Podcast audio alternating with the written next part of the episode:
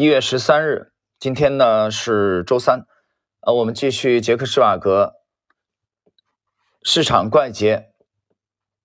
的第五集的内容啊。在上一集第四集，我们讲到了保罗·杜德琼斯，啊，他是一位图表派的啊，这个趋势交易大师。那么他以这个期货交易为主，而且在八七年美股大崩盘当中啊，他取得了难以置信的。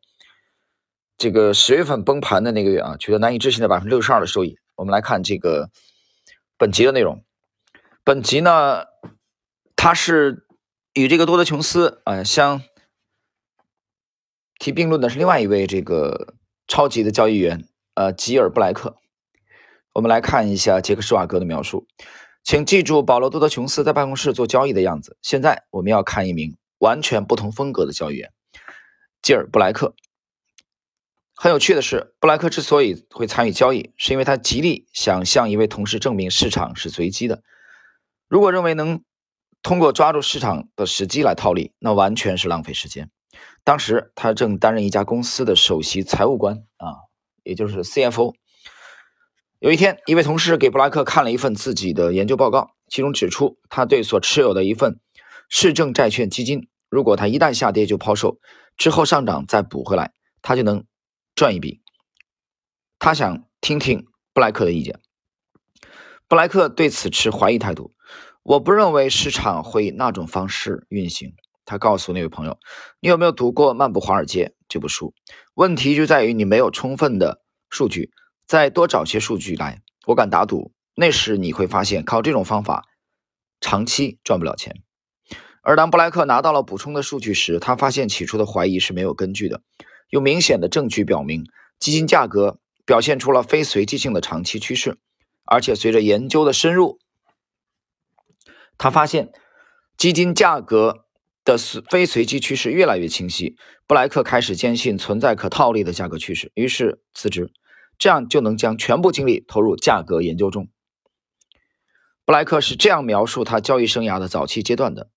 我几乎天天待在我们当地的图书馆里。”从微缩胶片机上将一百只共同基金的历年数据数据抄录下来，在这一过程中，他发现了高利润的趋势，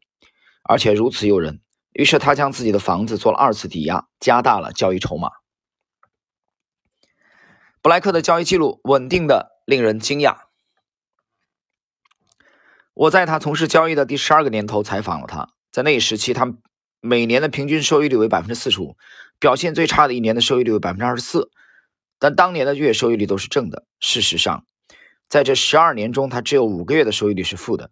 他曾经有连续六十五个月的收益率为正。尽管取得了巨大的成功，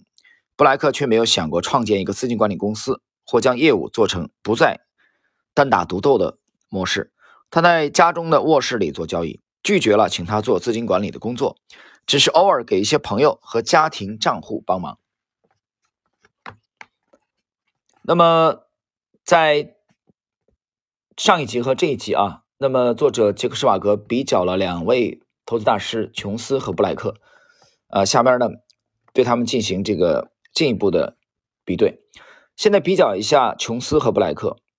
大家能想象一下，琼斯在图书馆中花几个月的时间去仔细研究微缩胶卷上的价格吗？而只在自己卧室里做一天交易？或者能想象布莱克在嘈杂的环境中做交易吗？一想到这种场景，就让人感觉到格格不入。他们根本就不适合这么做。琼斯和布莱克之所以取得了巨大的成功，是因为他们运用了适合自己个性的方法。但如果他们选择了不适合各自天性的方法，啊，比如他俩互换啊，刚才这个杰克施瓦格的意思是把这两个人互换啊，那么结局可能就完全不同了。最重要的是，交易者必须找到一个适合他们各自信仰和天赋的方法。一个对于某一名交易员很好的方法，可能对其他交易者而言根本不适合，这而变成一个失败的策略。克姆·奥谢，我所采访过的一位在全球范围内做配置的宏观管理者。我停顿解释一下啊，这个奥谢，呃，大家去可以读一下这个杰克·施瓦格的呃比较新的著作啊，《对冲基金怪杰》。啊，写的非常好，非常好，啊，这部书我已经读了完整的读了一遍了啊，这里边就采访到这个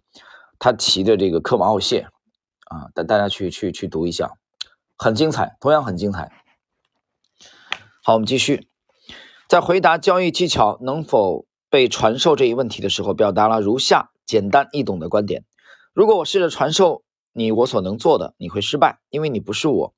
但如果你待在我身边，你能观察到我是怎么做的，这样你可能会养成一些好习惯。不过有很多事情你得用不同的方法去做。我一位好朋友坐我身边看我做交易，看了几年，现在在另一家对冲基金管理了很大规模的资金，而且做得很好。但他和我并不完全一样，他所学到的并不是变成我，他形成了其他的风格，那个风格只属于他自己。呃，我们这个读到这里啊，施瓦格想强调的意思就是交易是比较个性化的。呃，交易成功的方法还真不止一种啊，风格。呃，要去找到适合自己的，但是这个过程中啊，你得去了解不同的风格啊，比如说中线的、长线的、短线的啊，比如说基本分析，比如说图表分析，你这个过程肯定是有一个试错的。我们这个上一期曾经讲到过啊。要去尝试的，先试图站在巨人的肩膀上啊，再考虑去超越啊巨人，批判巨人，改进你的这个啊交易体系。刚才谈到了这个一个人模仿啊，坐在旁边的时候，这方面我想起了这个中国的这个绘画大师齐白石啊。齐白石虽然齐白石风格我不是特别喜欢，但齐白石讲过一句话啊，我记得齐白石这么讲：学我者生，向我者死。啊，这这八个字应我应该是没记错，就是你学习我啊是可以的，啊，你单纯模仿我那你就完了。其实，呃，中国这个明末的四僧啊，著名的画家石涛，啊，就是苦瓜和尚也讲过类似的话啊，讲过类似的话，就是去学习古人啊，比如说学习古画，但是同时你要超越他们。啊，这一点我觉得大家在这个呃去学习交易啊，或者说建立自己交易体系的时候啊，这一点要特别特别的这个注意。好，我们来看本节的呃最后部分的内容：个性和交易系统。运用适合自己个性的方法这一概念，不仅仅是成交易成功的必要组成部分，而且有助于解释为什么有那么多人在运用了他们买来的交易系统之后出现亏损，为什么会这样。是不是因为大多数交易系统只要没有运用其所形成的数据就失灵了呢？我想说的并不是这样。事实上，我不清楚为什么这样。因为每一个交易系统，不论其采用了何种策略，都会碰上表现糟糕的时期啊。那么，大多数人在购买了系统之后啊，容易这个亏钱。当系统经历了一个糟糕的时期后，人们就会停止使用它。当系统大显身手的时候，他们却不再使用。这个最后这个小节呢，这个施瓦格想说明什么呢？他想说明的就是，其实你的要保持策略的这个一贯性啊，就是你你一会儿用一会儿不用就比较麻烦。那么就是要保持一贯。这一点，斯坦利克罗在这个那本薄薄的小册子啊，去研究对他的偶像顶礼膜拜，对杰西·利弗莫尔。那个小册子当中，斯坦利克罗讲过约束啊，约束还是约束，区分大赢家和这个庸人、普通人的一个直观的标志，就是看他们是否这个一贯的使用可约束的策略，一贯保持一贯性。你不能今天就玩创新高，明天又搞创新低啊，这就完了。这是一点，呃，还有。最后解释一点，刚才施瓦格讲到，啊，说一个系统在某一个阶段表现糟糕，其实我是这么理解啊，有一些系统它设定的应用场景，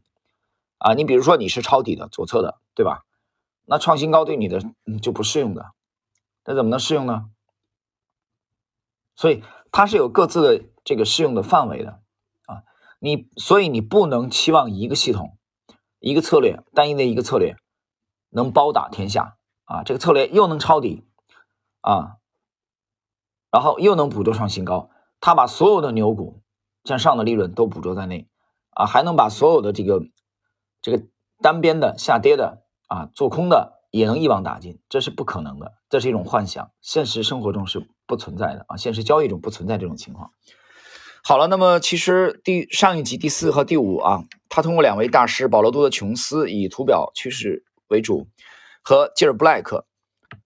呃，以这个相对长的呃这个策略啊，中长期的这种比较来强调个性化啊，这个遵从自己的这个呃直觉，那么找到契合自己的个性的教育系统。是非常重要的，这是本书第三章啊，重点讲的内容。好了，朋友们，我们今天的这个第五集啊的内容就到这里。